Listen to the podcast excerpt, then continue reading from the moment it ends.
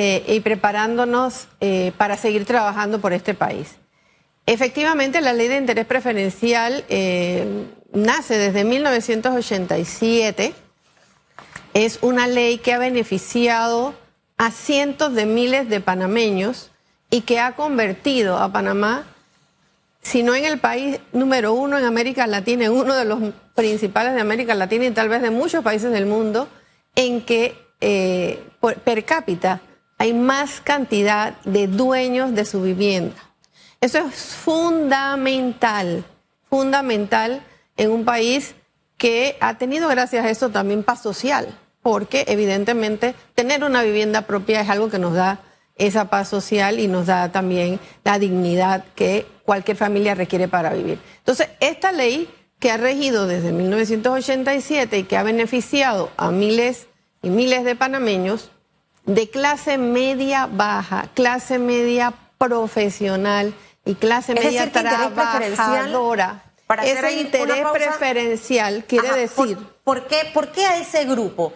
En una vivienda, por ejemplo, usted ve los letreros, desde 129 mil dólares aplica interés preferencial o desde 80 mil dólares aplica interés preferencial. O sea, eh, este interés preferencial, ¿cómo se aplica? ¿Cómo beneficia a esa familia de clase media? Eh, para la adquisición de esta vivienda? Muy simple. El interés preferencial es un descuento que se hace de la tasa de mercado que exista en el momento. Es decir, si la tasa del mercado existente, si usted fuera un banco, no existiera interés preferencial, a usted le van a, cobrar, por ejemplo, 6% de interés pero con el interés preferencial se hacen unos descuentos a esa tasa de mercado. De 0,45 mil no se paga ningún interés. La tasa es cubierta totalmente eh, por eh, el gobierno nacional, cualquiera que esté en ese momento desde 1987. Si usted compra una casa que está de esos 45 mil hasta 120 mil balboas, en este momento, como quedó el proyecto de ley que está en primer debate, usted recibe un descuento de la tasa de mercado de 4%. Es decir, que si era 6%, usted va a pagar 2%. ¿Y eso le representa alguna mensualidad? Claro, definitivamente. Si usted antes tenía que pagar eh, con ese 6%, vamos a decir que usted pagaba 450 dólares, pues imagínese cuánto le quedaría si usted nada más tiene que pagar es el 2%, le quedaría a lo mejor una tasa muy por debajo de 150, 180 dólares mensuales. Eso ha representado que las familias panameñas tengan acceso al crédito bancario con mayor facilidad. ¿Quién cubre ese porcentaje? Bueno, se cubre a través de fondos del Estado va directamente al ciudadano, no es un subsidio a los inversionistas, es un incentivo a la inversión y es un subsidio a las familias panameñas. ¿Y por qué le digo que es un incentivo a la inversión? Porque nos dicen que eh, este subsidio es para alimentar la burbuja inmobiliaria, bueno, sin entender que esto no es en Panamá, gracias a Dios, una burbuja inmobiliaria, sino una industria que ha sido fuerte impulsora del Producto Interno Bruto de nuestro país, llegando a tener hasta un porcentaje de 15% entre el Producto Interno Bruto, es decir, generando miles y miles de empleos para, los, para este, los, nuestros conciudadanos, ¿verdad? Y permitiendo también que más gente quiera invertir en el país, lo que trae consigo miles de beneficios.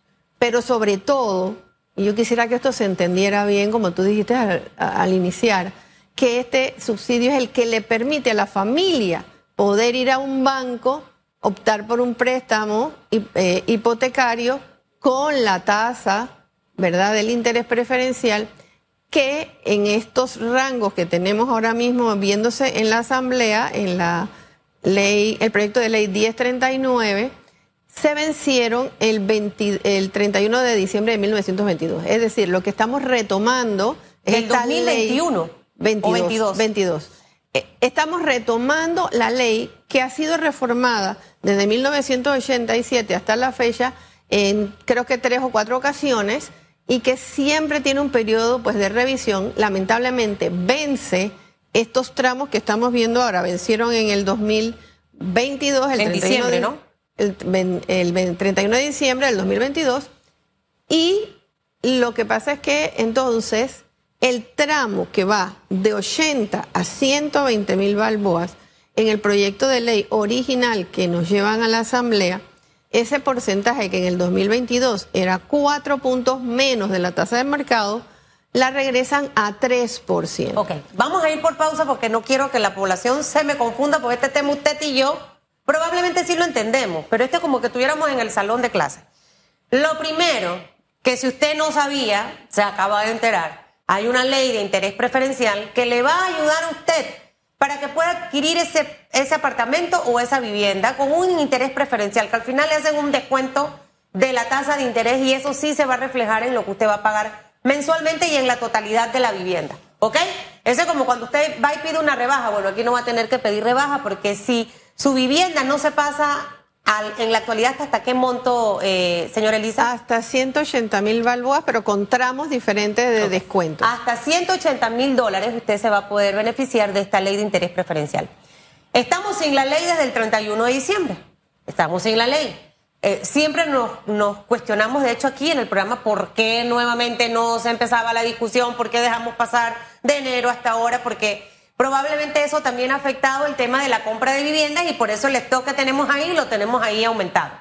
Ahora, el borrador que está en la Asamblea, que ya en primer debate está, este, este proyecto de ley, ¿es igual? ¿Qué ha cambiado?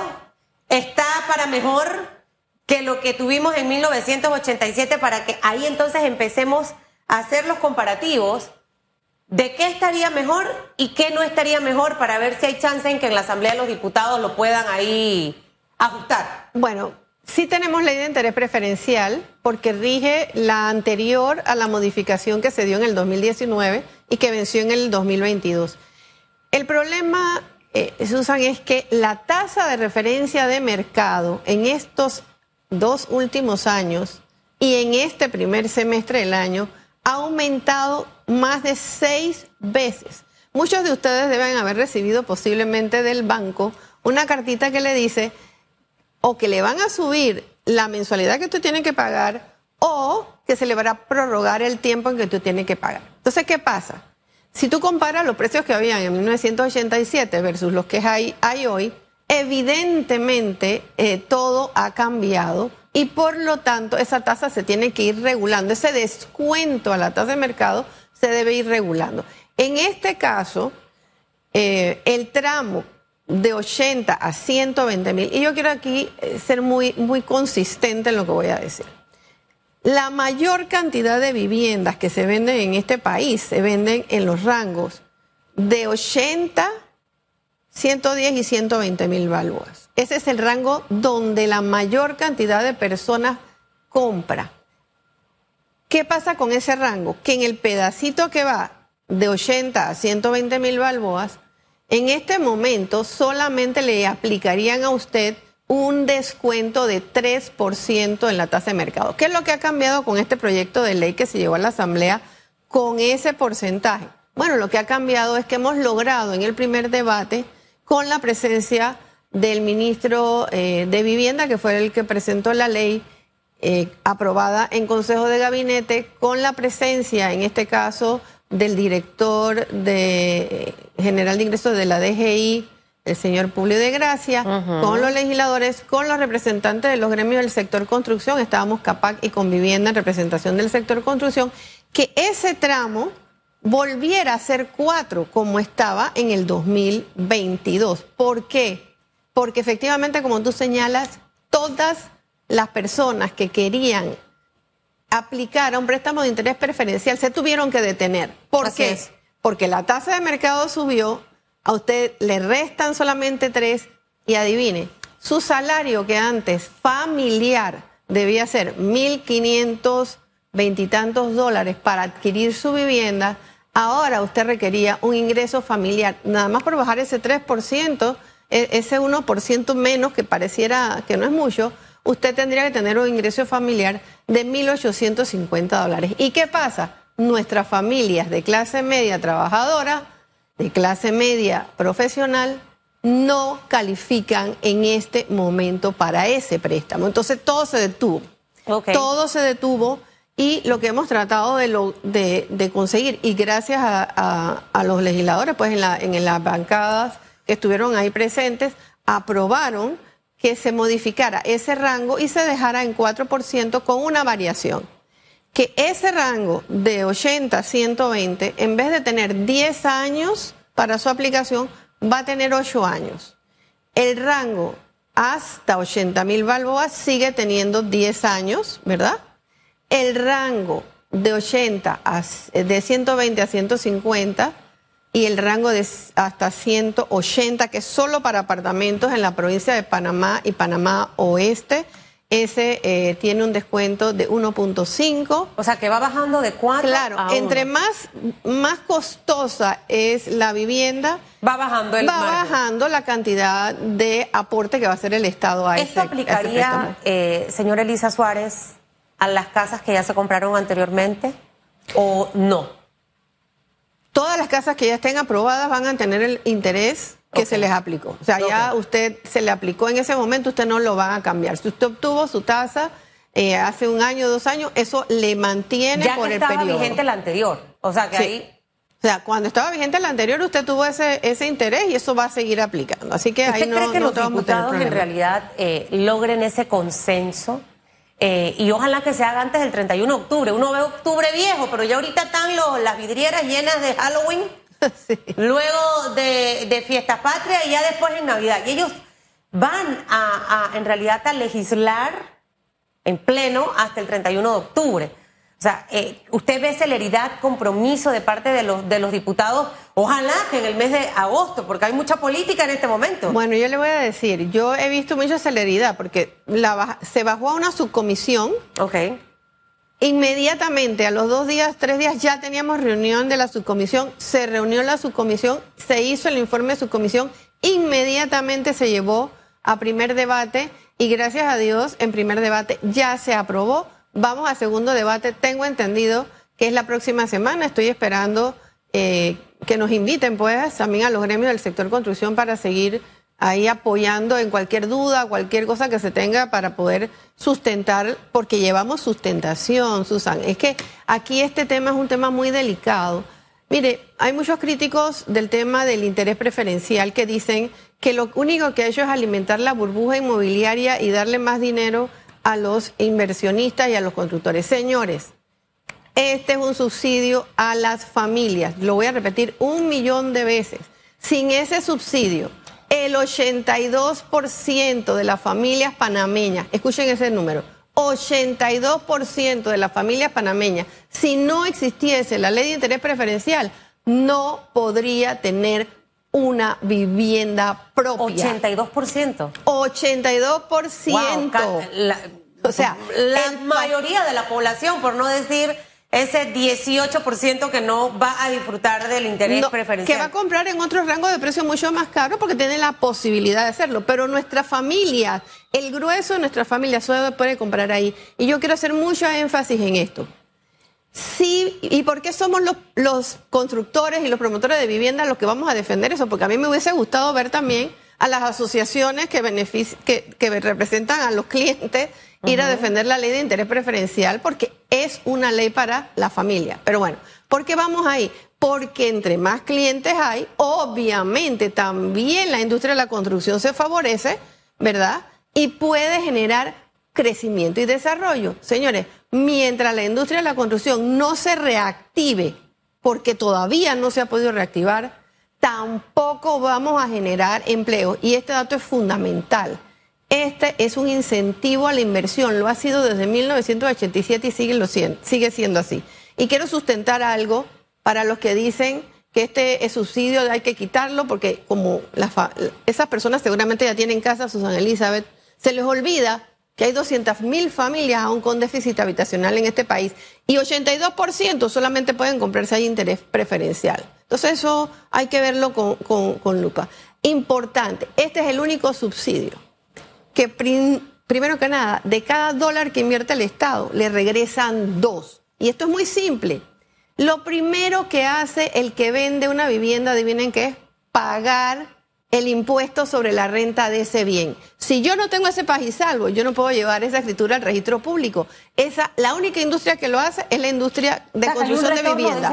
Inmediatamente eso retorna al Estado. Y no solamente eso, ese cliente tiene que contratar inmediatamente un seguro de vida, un seguro de incendio, va a comprar muebles, esa persona va a seguramente a requerir otros servicios, va a pagar ITBMS por todos esos servicios, en fin, se comienza a generar esa rueda del trabajo, de la inversión. Si no existe, si lo que vamos a seguir teniendo son montones de edificios con apartamentos que no se han vendido, llenos de telaraña, créame que lo único que se beneficia es el banco que le cobra al que invirtió en ese proyecto un interés prefer un interés ¿De interino, es ¿De cuánto es el stock en este momento de viviendas que tenemos tanto eh, eh, propiedades, casas como apartamentos? Bueno, yo le puedo hablar del grupo de nosotros de Convivienda. Nosotros estamos arriba de tres mil, tres mil y tantas casas y apartamentos en, en inventario. Gracias a la ley. ¿Tres mil? Sí, nosotros, o sea, el grupo de convivienda que representamos es más o menos el 57-58% del volumen de construcciones, o sea que hay un grupo más grande que no somos los que estamos en convivienda, pero el problema de eso es que mientras usted no pueda vender su inventario, usted no va a hacer proyectos nuevos. Claro, tengo que salir de lo que tengo ahí para poder empezar. Entonces tampoco voy a poder contratar a más personal. Pero lo más importante aquí con la ley de interés preferencial que siempre nos dicen que los precios de las casas, que cada vez son más chiquitas, todas esas cosas que son importantes de revisarlas, en este momento acuérdense de lo que es la libre oferta y demanda. Si yo no puedo hacer más proyectos, el cliente que antes podía ir a escoger entre 40 proyectos, Susana Elizabeth, ahora nada más puede ir a escoger entre 15. Entonces, ¿qué es lo que pasa con eso? Cuando usted pierde la cantidad de volumen de proyectos que usted puede visitar para decidir por cuál, de, por cuál comprar, usted cuando hay más construcciones, usted, eh, nosotros nos vamos a ver obligados a mejorar lo que estamos ofreciendo para que usted no le compre a los 39 que están ahí atrás, sino que me compre a mí. Entonces, en cualquier industria es importantísimo que exista esa sana competencia, ese volumen de competencia que en este momento vemos reducido. Cada vez hay menos proyectos a los que la gente puede ir a ver cuál le conviene más. Si, si la Asamblea aprobase este proyecto de ley ya en tercer debate, vamos a poner que de aquí a septiembre, eh, ese movimiento de esas 3.000 viviendas que están en stock, al menos del grupo de convivienda, ¿Usted cree que se puedan mover de aquí al 31 de diciembre para ver si en el 2024 arranca también el sector construcción eh, con proyectos? Porque ¿qué está ocurriendo en este momento? Usted se encuentra en la calle, señora Elisa, muchas personas, no tengo trabajo. Jóvenes que están graduados de la universidad o están en primero o segundo año, pero ya quieren trabajar, eh, quieren tener esta educación dual forzada, por llamarlo de alguna manera, porque necesitan aportar a la casa, pagarse su bus, pagarse sus estudios, y definitivamente que no lo encuentran. O sea, el, nuestro índice de desempleo todavía se mantiene en números altos. Eh, Mitradel te dice, no, hemos bajado, perfecto por lo que hemos bajado, pero los números reales que necesitamos son los que teníamos probablemente antito de antes de pandemia, y eso se disparó. Eh, todavía hay un grupo de personas recibiendo el bono solidario, que son personas que también siguen sin trabajo, pero que no entran en las estadísticas de desempleo. Entonces, de una manera u otra, ¿cómo puede impactar que los diputados le pongan el acelerador a este tema para que empiece a moverse la cosa? Sé que vienen más ferias de vivienda para siempre, para, para los últimos meses del año, se dan en Atlapa. Eh, para precisamente que la gente pueda aprovechar el interés preferencial y ustedes tengan retorno en esa caja para poder invertir de nuevo. Sí, pero digo, aquí fundamental. Creo que llevamos una buena velocidad entre los legisladores. Eh, recuerden que una de estas leyes que ya había aprobado eh, el órgano legislativo, pero que no fue sancionada por el presidente de la República. Así que yo aquí le haría un llamado también al Ejecutivo que con muy buena voluntad ha presentado nuevamente el proyecto para que también acelere y lo apruebe, porque siento que hay suficiente celeridad. Pero ¿qué pasaría, tú me dices, eh, si se aprueba rápido? Que todas esas personas que frenaron de ir al banco porque no califican con el interés que hay ahora mismo, ya podrían calificar para su vivienda y por supuesto que se agiliza la economía. Y te voy a dar un ejemplo. En el tiempo que estuvo vigente del 2019 al 2022, esta ley que incluyó eh, propiedades del 2017, como se ha logrado que se incluya nuevamente en este proyecto de ley, se disminuyó el inventario más viejo, Susan, casi en 50%. Se pudo vender muchas de las unidades inmobiliarias que estaban más rezagadas, se pudieron vender y ahora lo que están quedando son inventarios con fechas más, más nuevas.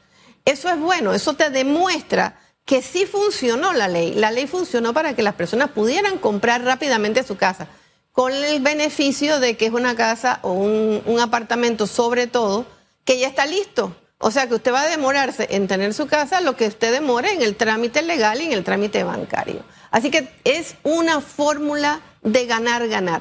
Gana el cliente que va a recibir el beneficio del interés preferencial. Gana el Estado que comienza a cobrar impuestos y a generar impuestos de bienes que están ahí ahora mismo llenos de telaraña. Gana el inversionista que también comienza a invertir más. Y sobre todo, cuando tú hablas de la tasa de desempleo, el sector construcción no ha recuperado el volumen de empleados que tenía. Nos falta 40%. Eso más o menos en cantidad de personas, ¿cuánto sería?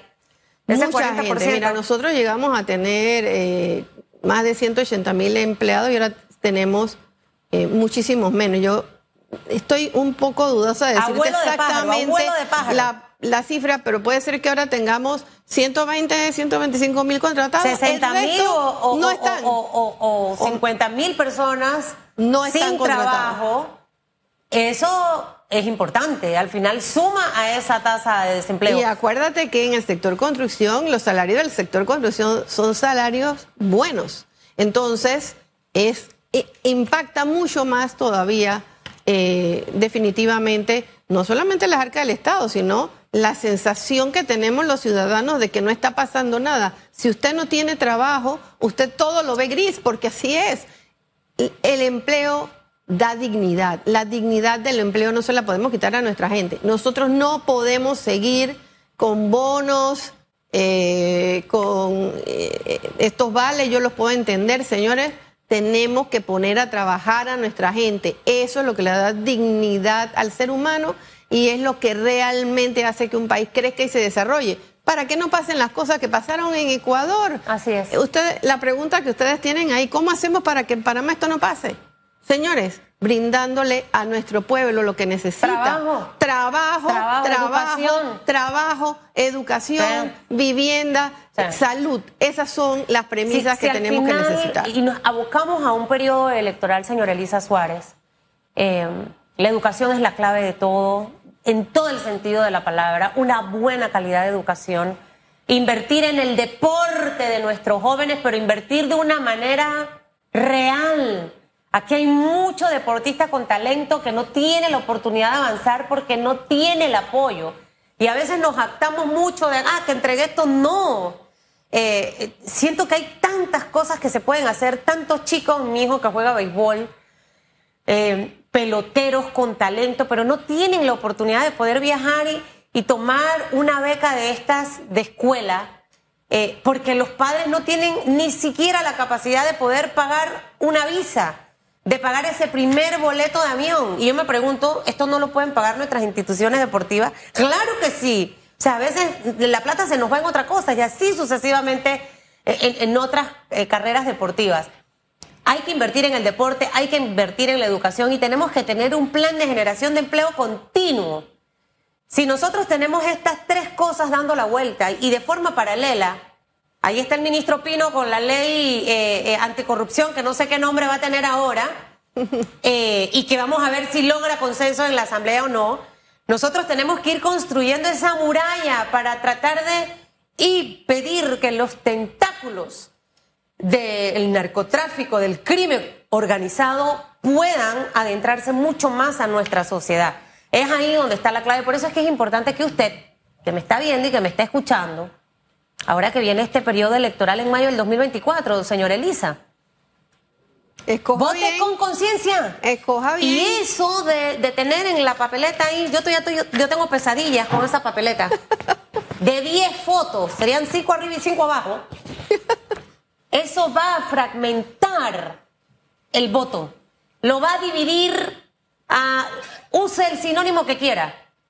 Y el que usted menos quiere que quede es el que puede quedar, mire, porque va a dividirse el voto. Entonces creo que tenemos. Aquí hay dos mensajes a los políticos que quieren llegar a la silla presidencial a trabajar en una verdadera alianza hacia el fin y el objetivo principal es Panamá. Y nosotros como ciudadanos a votar muy conscientemente. Este es súper profundo la decisión que vamos a tomar. Totalmente profunda. Hay que dar un voto informado y usted tiene que darle seguimiento a quién es esa persona por la que usted vota, qué hizo en su vida, qué hizo en su comunidad, cómo se proyecta ¿Es coherente lo que dice con lo que hace? Entonces, eh, el voto informado es importante. Y, señores, si en un país hay trabajo, créanme que todas las cosas van a venir consistentemente con eso. Mientras nosotros no podamos en Panamá lograr el objetivo de que nuestra gente trabaje, y para que trabaje tiene que haber quien invierta. Los empleos no pueden ser del sector público. Esa no es el sistema económico que nosotros tenemos, ni queremos cambiarlo por otro en donde solamente eh, sea el Estado el que contrata, porque créame, eso lo único que hace, y lo vemos en nuestros países de Sudamérica, no nos comparemos con países escandinavos o nórdicos, que son muy liberales en sus políticas, ¿verdad? Y que son muy diferentes porque nosotros no somos escandinavos. Entonces, como nosotros no somos escandinavos, nosotros requerimos compararnos con aquellos que se parecen más. ¿Quiénes? Pues los latinos. Y los latinos, nosotros hemos visto lo que están pasando en nuestros países de Sudamérica, países cercanos de Centroamérica, donde simplemente por querer cambiar un sistema económico que mal que bien, con todas sus imperfecciones, como lo es el sistema democrático republicano de libre empresa y demanda que funciona en nuestro país, con todos los errores que tiene, es mejor que cualquier sistema donde lo único que se quiere es que todos sean más pobres. Señores, cuidado con las decisiones que tomamos de aquí en adelante. Bueno, usted lo acaba, un voto informado. Soraya Castellano, ayer andaba buscando eh, eh, eh, muchas frases para ahora, para, para la campaña. Un voto informado. Su voto tiene que estar informado. Y si usted no siente que su voto está informado, infórmese. Que le vaya bien, mi estimada Elisa. Hoy está del color de Telemetro. Puede participar de nuestra preventa próximamente que estamos organizando. Señores legisladores, el color. legisladores y, presidente de la República, un llamado en nombre de las familias panameñas. Permítanles que tengan una vivienda digna. Aprueben rápido, eso, eso quiere decir en pocas palabras, métanle el acelerador.